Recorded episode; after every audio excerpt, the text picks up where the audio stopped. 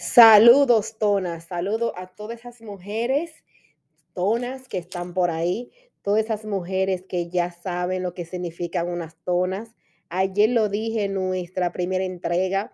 Este vendría siendo el segundo episodio de lo que me gustaría que fuera un gran programa de poder nosotras juntarnos e intercambiar y aprender un poquito más todas juntas de las cosas que nos atañen.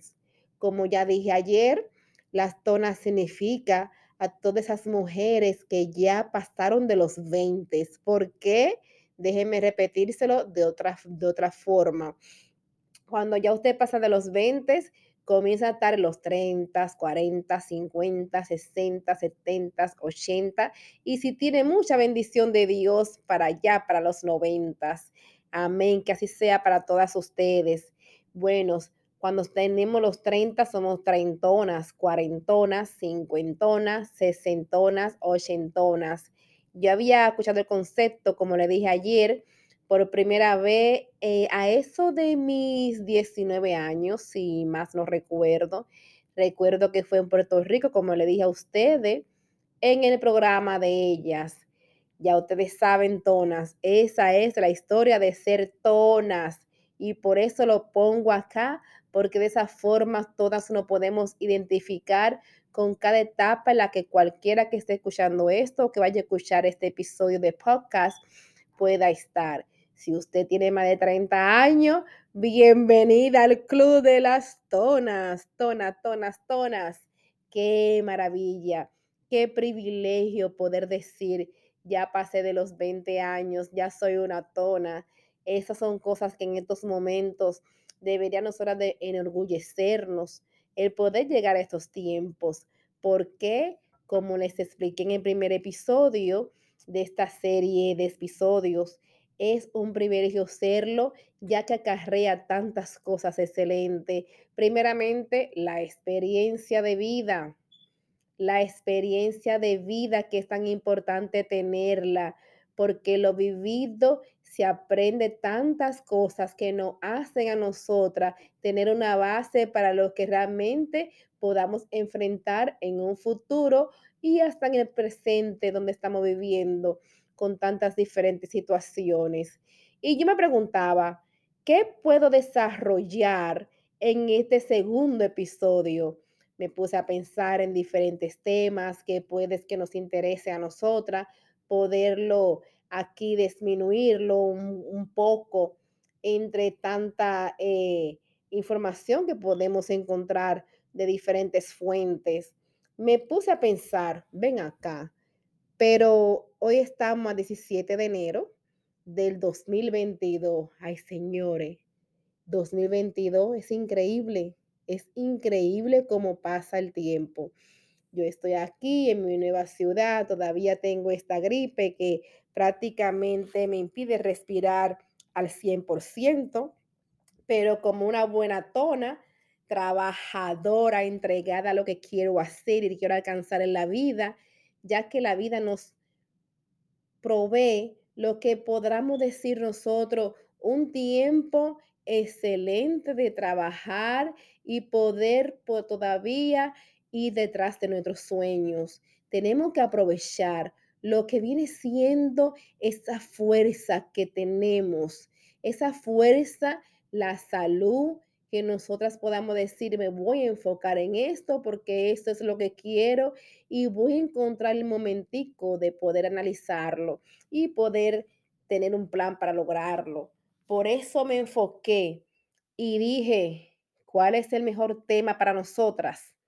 ¿Cuál es una cosa que podamos comenzar nosotras este nuevo año y arrancarlo con todas esas energías, esa fuerza que nosotras queremos hacer o tener para poder alcanzar las metas. ¿Y qué es la mejor forma de hacerlo? De analizar qué son las resoluciones. Esas famosas resoluciones que prácticamente todo el mundo hace al principio de un nuevo año no sé si ustedes la practican, no sé cuántas de ustedes creen en ella, No sé si para ustedes es tan importante o puede ser importante hacer resoluciones al principio de un nuevo año. Vamos a entender qué significa eso. Los principios de los nuevos años que nos pasan en nuestras vidas vienen a ser como un inicio. Ese inicio que nos da a nosotros el comenzar de nuevo, nos permite el comenzar de nuevo sin culpa de lo que no comenzamos. Entiéndanse, hay cosas que decimos, ay, sí, yo la quiero hacer, yo me quiero comprometer a mí misma de lograr esta meta, pero ¿qué pasa? Como somos seres humanos que vivimos un día a día con diferentes circunstancias, en el transcurso de los días, las semanas, los años, se nos pasa y a veces, señores, no hacemos nada con esas resoluciones.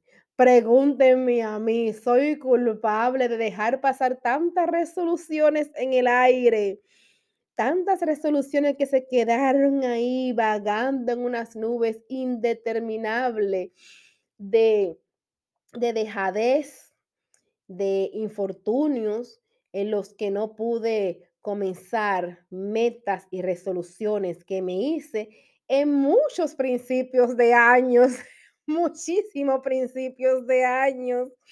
Yo creo que al igual que a mí, eso son cosas que nos pasa a muchas, a muchas por diferentes motivos, como ya mencioné. No podemos comenzar nuestras resoluciones. Dígase resoluciones a las más clásicas. Yo he visto que a través de los años, una de las más populares es el bajar de peso o ahora mismo a la gente le gusta llamarlo mucho estar en forma, de estar en salud, porque ya la delgadez como tal no se considera tanto ese icono de lo que viene siendo la belleza ejemplar. Muchas personas prefieren mejor estar en salud.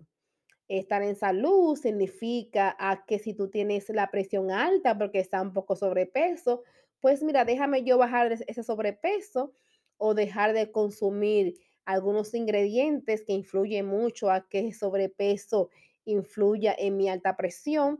Y muchas personas hacen resoluciones como dejar de, comer sal y se añaden sal a su comida regular en vez de añadirle esa sal común y corriente, le añade la famosa sal del Himalaya, que se dice que tiene más minerales, es más nutritiva y por ende tiene menos impacto lo que es la salud corporal. Hay otras personas que dicen, no, este año, eh, para muchos que estamos aquí en Estados Unidos, dicen, vamos a aprender inglés, vamos a mejorar el idioma porque queremos alcanzar un mejor nivel de vida queremos tener acceso a mejores trabajos, mejores oportunidades. Y sin ese manejo y ese dominio del idioma de esta gran nación no podemos hacerlo. Cualquiera, cualquiera que sea el caso de cada una de ustedes, cualquiera que fue su resolución, a través de varios libros y varios eh, entrenamientos que he podido asistir, de grandes motivadoras eh, y famosas motivadoras personales que están en las redes sociales, uno va descubriendo diferentes truquitos, diferentes formas de cómo mantener esas resoluciones. Y a la vez de resoluciones que pasen a metas tangibles, metas tangibles.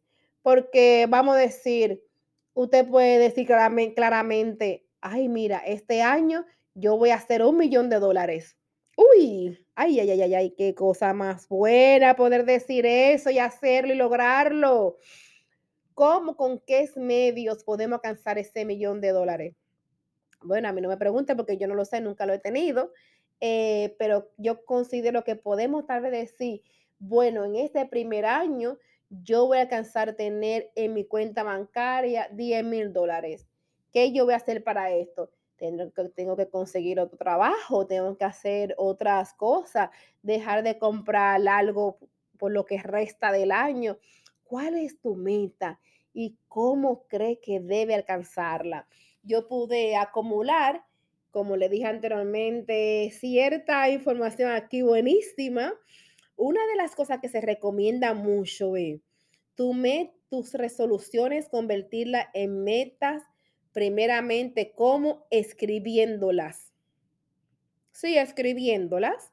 Usted viene, pone la meta y la enumera, la enumera cada una en orden de prioridades para usted en orden de prioridades que usted pueda decir, mira, esta es la que tengo, este año quiero alcanzar esto. Entonces, después que la numere, que diga, mi meta número uno es esta. A lo siguiente, los pasos que usted va a seguir para alcanzar esa meta, la vas a ponerla en letras. La vas a poner en letras. Por ejemplo, quiero bajar 20 libras este año. Ok, yo quiero bajar 20 libras, ¿cómo lo debo hacer? A eliminando carbohidratos. Ya tiene una una forma de lograr esa meta de este año, bajar esa 20 libras. Eh, cuando usted la pone la primera, la primera forma en meta, debe de poner o se recomienda poner una fecha, una fecha de alcanzar su meta, fecha. A mí me gustaría perder esas 20 libras cuando antes de mi cumpleaños, que es julio 10. El 10 de julio, esta señora que está aquí, cumpleaños. Y me gustaría celebrarlo con 20 libras menos. ¡Ay! a muchas personas, 20 libras, como le estaba comentando a uno de mis hijos, de 20 libras, que me dijo, mami, eso casi no hay nada es dependiendo, estamos ya en unas edades en que el metabolismo tal vez no es tan rápido como antes. Y si usted a eso le añade algunas otras quejas de salud, si 20 libras es un gran logro. Mire, 5 libras que usted rebaje, haga una celebración. Haga una celebración porque son 5 libras menos en su cuerpo y lo logró usted. Entonces es muy importante esas metas. Ya dijimos que ponemos la meta en prioridad y después de esta la cogemos también y comenzamos a diseñar el paso a paso, el paso a paso de la meta. Ahí le di un ejemplo en mi propia persona de una de mis metas de este año, cómo considero que la puedo lograr antes del 10 de julio tener 20 libras menos. Para mí, una de las formas es eliminando los carbohidratos. Entonces, para usted, ¿qué tan importante es escribir las metas? ¿Qué tan importante es revisarla? ¿Qué tan importante llamar a tu propio juicio y decirte y conocerte qué realmente puede hacer? Yo tengo una meta tangible, esta meta es realidad ¿La puedo realmente lograr? ¿Cómo la puedo hacer? Ah, no, espérate.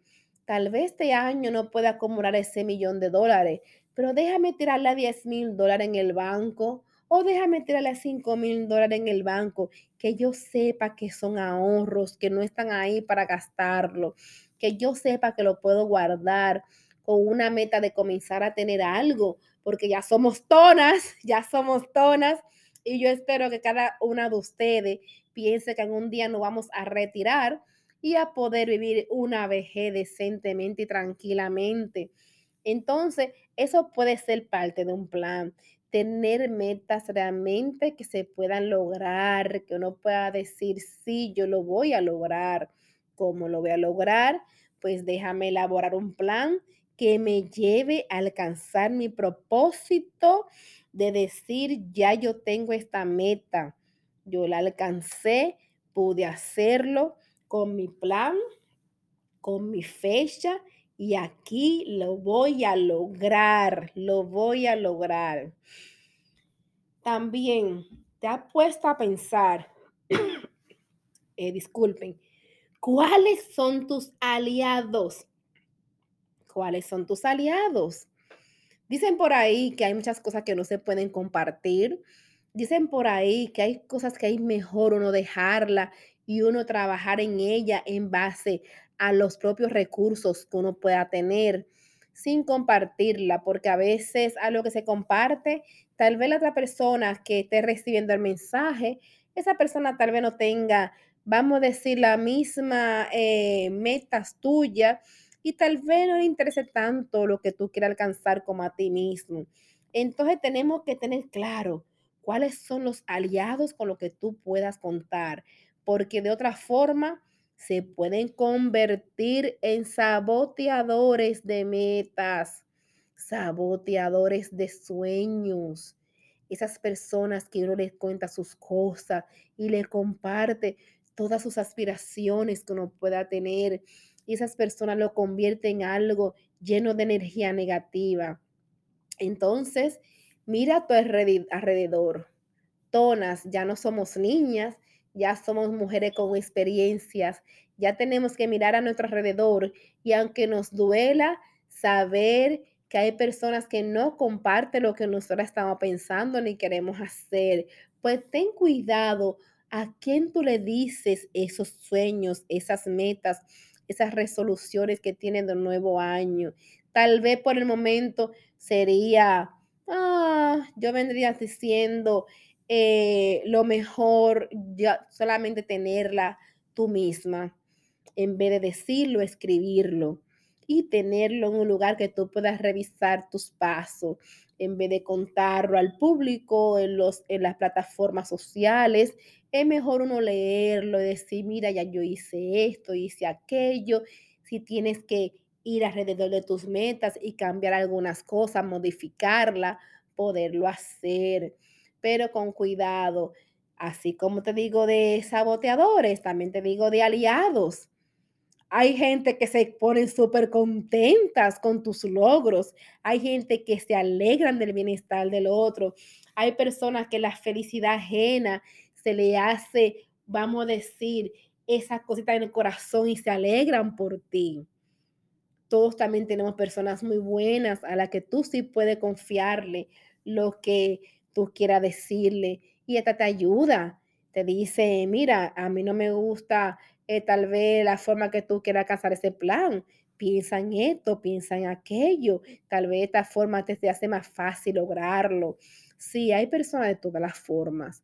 Yo quiero que tú sepas que mayormente, aunque tengamos desilusiones a diaria y, y nosotros hemos experimentado tanta cosa, tantas decepciones, que no, también hay personas buenas, también hay muchas personas buenas por ahí que nos alegramos del bienestar ajeno. Entonces, planifícate. Aún tenemos tiempo de tener una buena lista de objetivos que queramos alcanzar este año.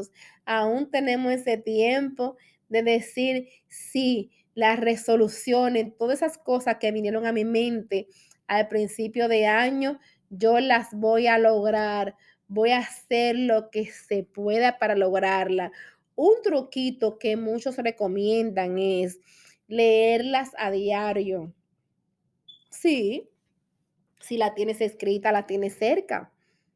Coge, la revisa y todos los días la repasa para que no te desenfoque en esa meta, para seguir en esa meta. Y de esa forma, paz se convierte en una linda realidad. Acuérdate, Tonas, que ya no estamos para perder tiempo. Estamos, mejor dicho, para avanzar con el tiempo. Así que te recomiendo a trabajar en tus metas, a no desubicarte, a seguir ese plan conciso de cómo lograrla, a luchar mucho, que algún resultado, algún buen resultado vamos a obtener en mantenernos en nuestras metas, resoluciones del 2022. Qué bien 2022 vamos a enfocarnos en lo positivo, que señores, que solamente con ver esas noticias de lo que nos está pasando, uno se desenfoca en un abrir de ojos. Ya ustedes saben, esta fue Ana en una segunda entrega de las Tonas TV. Las veo en el próximo episodio de este su canal de las tonas. Tonas para adelante, tonas para adelante, tonas, tonas, tonas, mis treintonas, cuarentonas, cincuentonas, sesentonas, setentonas, ochentonas y la que tienen un milagro de Dios, noventonas. Hablamos entonces. Nos vemos en una nueva entrega. Ana.